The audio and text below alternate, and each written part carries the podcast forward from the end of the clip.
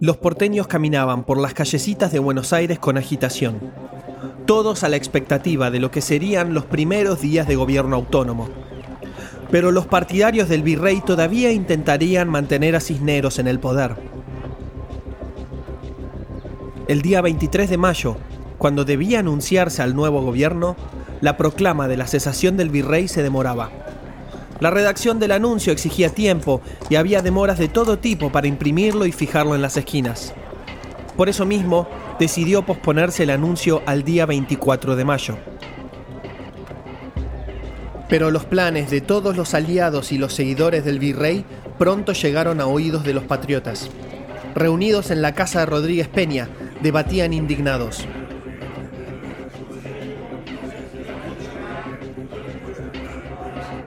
Manuel Belgrano los ponía al tanto de todo lo que había averiguado. Mañana será anunciada una nueva junta de gobierno. Será integrada por los vocales Juan Sepomuceno de Solá, Juan José Castelli, Cornelio Saavedra y José Santos Inchurri. El mando superior, encabezando la junta y con autoridad sobre las Fuerzas Armadas, será nombrado nada más y nada menos que Baltasar Hidalgo de Cisneros. En eso, Juan José Castelli entra a la casa.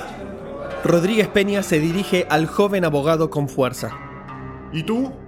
¿Te has enterado de esto? Te nombraron vocal en el nuevo gobierno encabezado por Cisneros. ¿Qué piensas hacer? Castelli titubeó por un minuto. Eh, yo renunciar, claro. El doctor Gregorio Tagle se puso de pie. Yo no soy de la misma opinión. Castelli debería aceptar. Si Saavedra dijo que iba a aceptar, no es conveniente dejarlo solo. Su presencia y la de Castelli en el gobierno son una garantía para nosotros. Exacto, estoy de acuerdo con Tagle. Por lo menos hasta que nosotros hagamos obrar al pueblo. Al día siguiente, cientos de carteles anunciando la reforma fueron clavados en las esquinas. El nuevo gobierno estaría constituido por cuatro vocales y presidido por Cisneros. ¿Cisneros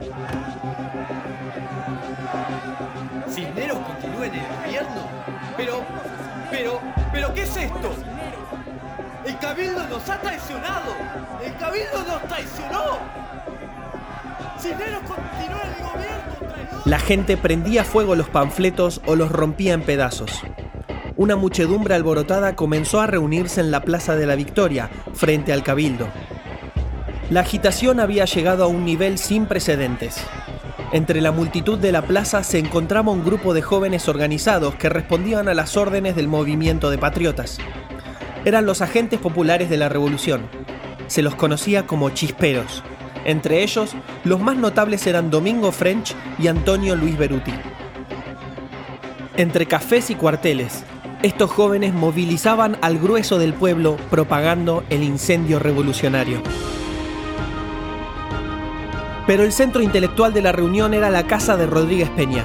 Allí debatían si era hora de alzar las armas para cumplir la voluntad del pueblo. Pero en ningún momento hizo falta acudir a la fuerza. Por la noche del 24 de mayo, presionado por el incesante clamor del pueblo, Cisneros firmó su renuncia. Nadie durmió aquella noche en Buenos Aires, esperando con impaciencia las luces del nuevo día, que debía ser el más memorable de la historia argentina.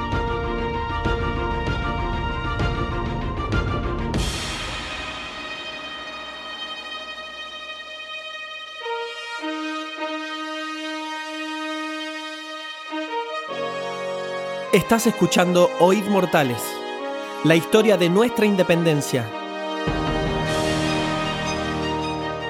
y de los héroes que se animaron a soñar con nuestra libertad. Capítulo 4. Revolución de Mayo.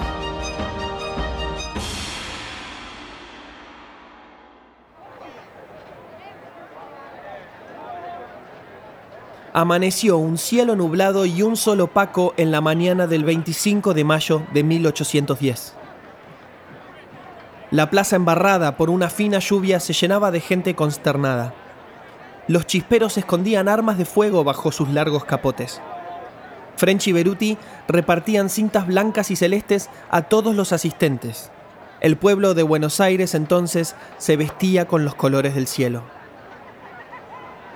Domingo French tenía en su bolsillo un papel que le había sido entregado previamente por los patriotas. Era la lista de personas que debía integrar el nuevo gobierno patriota, conocido como Primera Junta. Las tensiones fueron escalando y las horas pasaban sin noticia. La gente golpeaba las puertas del cabildo.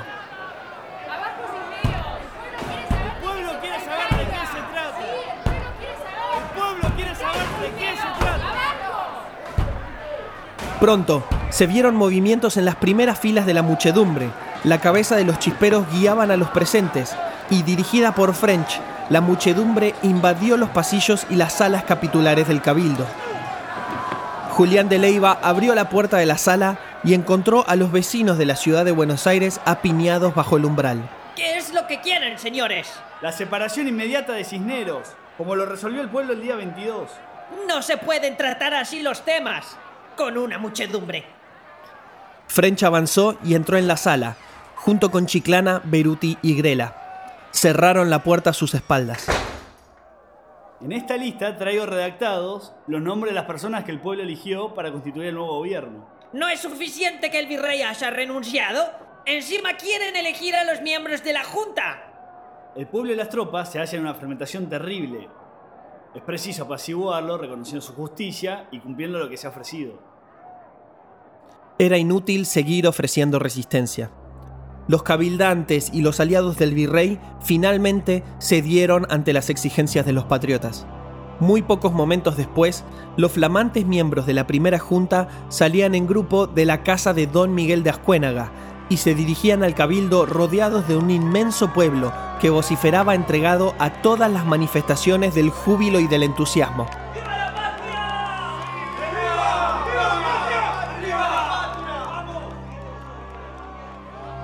Como presidente de la primera junta fue designado Cornelio Saavedra. Como vocales, Juan José Castelli, Manuel Belgrano, Miguel de Ascuénaga, Manuel Alberti, Domingo Mateu, Juan Larrea y como secretarios, Mariano Moreno y Juan José Paso. Serían los nombres de las personas recordadas en la historia por ser integrantes del primer gobierno patrio de nuestra nación. Iban a prestar juramento ese mismo día, Dentro del cabildo, en un salón, a uno y otro lado, estaban presentes los comandantes de las milicias, los jefes y la oficialidad del Estado Mayor. También estaban los prelados de las órdenes religiosas, los empleados y un gran número de entusiastas. Los miembros de la Junta entraron por el centro. Todo quedó en silencio en cuanto dieron un paso dentro del recinto.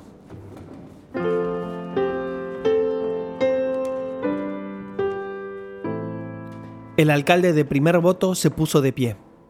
Con él se incorporaron los demás vocales.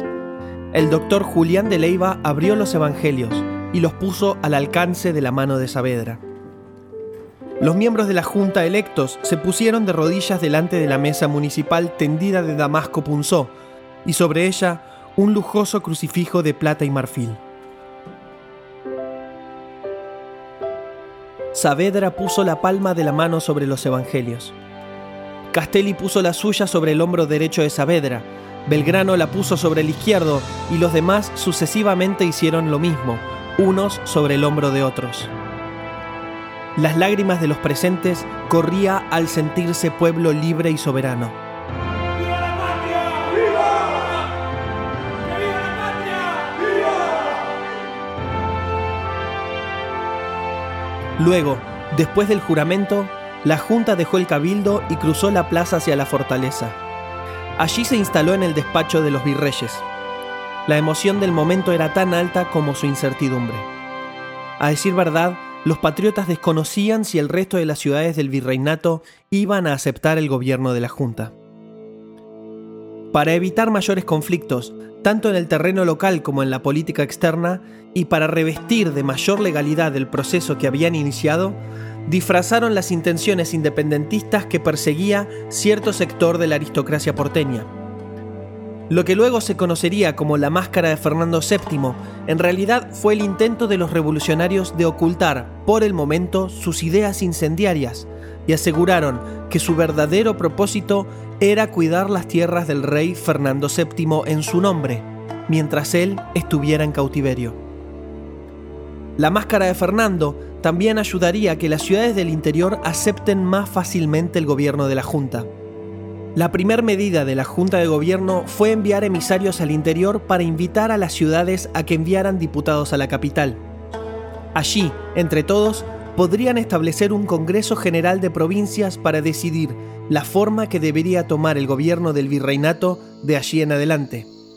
Sin embargo, mantener la unión del virreinato sería la tarea más difícil de la nación naciente en aquel nuevo siglo. ¡Virrey Cineros! ¡Virrey Cineros! ¡Virrey Cineros! Abre la puerta un criado de Cisneros. Se escucha una voz desde adentro de la quinta. ¿Quién llama a estas horas? Su Excelencia. Su Excelencia, me presento. Mi nombre es José Melchor Lavín. Vengo a ponerme a su servicio, señor. Venga, hombre, venga. Su Excelencia, sepa disculpar mi llegada intempestiva, pero creo que debemos notificar a don Santiago Liniers sobre lo sucedido. Lo antes posible, señor.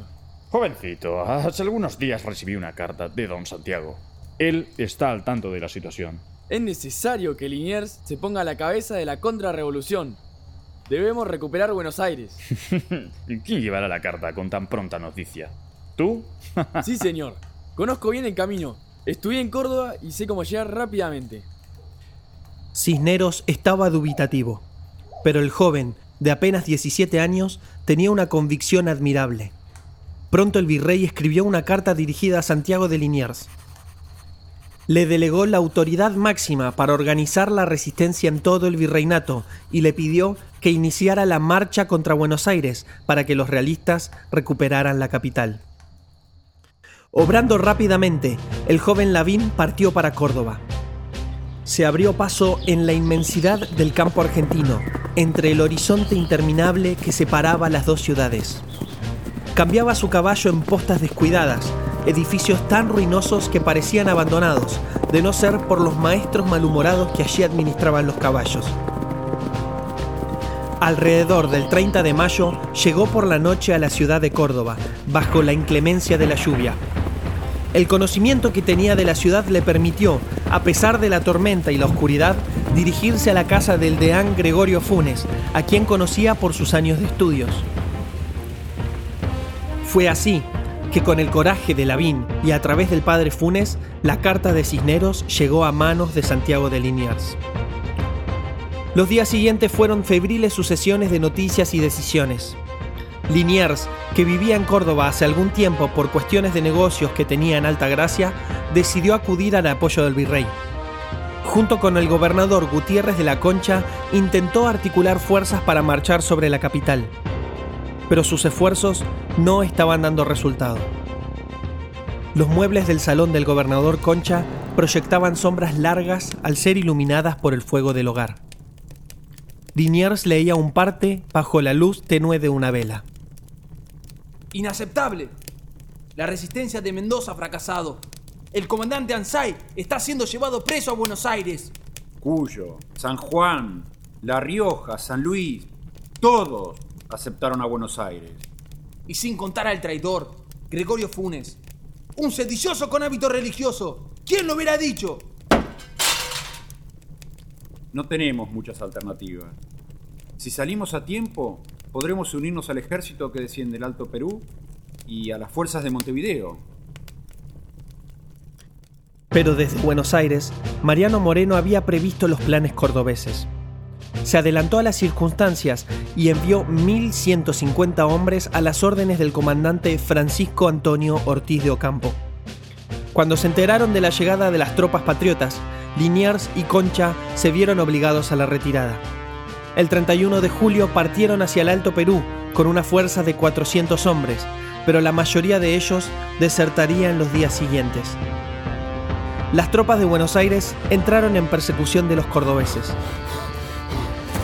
Sintiendo que les pisaban los talones, los fugitivos se internaron en los bosques para escapar de los porteños.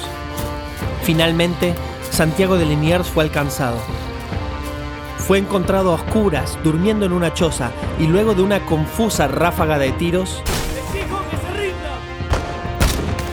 fue capturado. El gobernador Concha y otros fugitivos cordobeses también fueron apresados y según las órdenes enviadas por Mariano Moreno debían ser fusilados.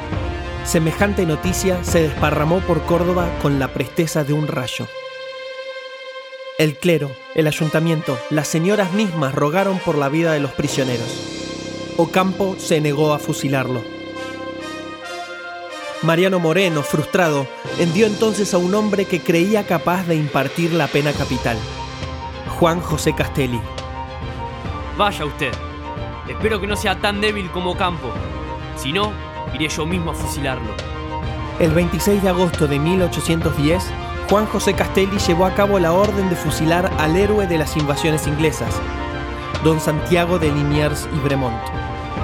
La Junta Provisional Gubernativa de las Provincias del Río de la Plata, en vista de los altos crímenes de sedición y traición a la patria, ha dispuesto que los prisioneros sean condenados con pena de vida. Carguen armas, apunten,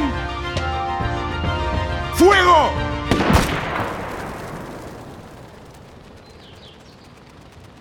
Esto fue Oíd Mortales, un podcast producido y musicalizado por Ciudadano 21. Una serie de 12 episodios que relatan hechos verídicos sobre nuestra independencia. Para más información, nos podéis encontrar en las redes como Oíd Mortales Podcast. Gracias por escuchar y los espero en el próximo capítulo de Oíd Mortales.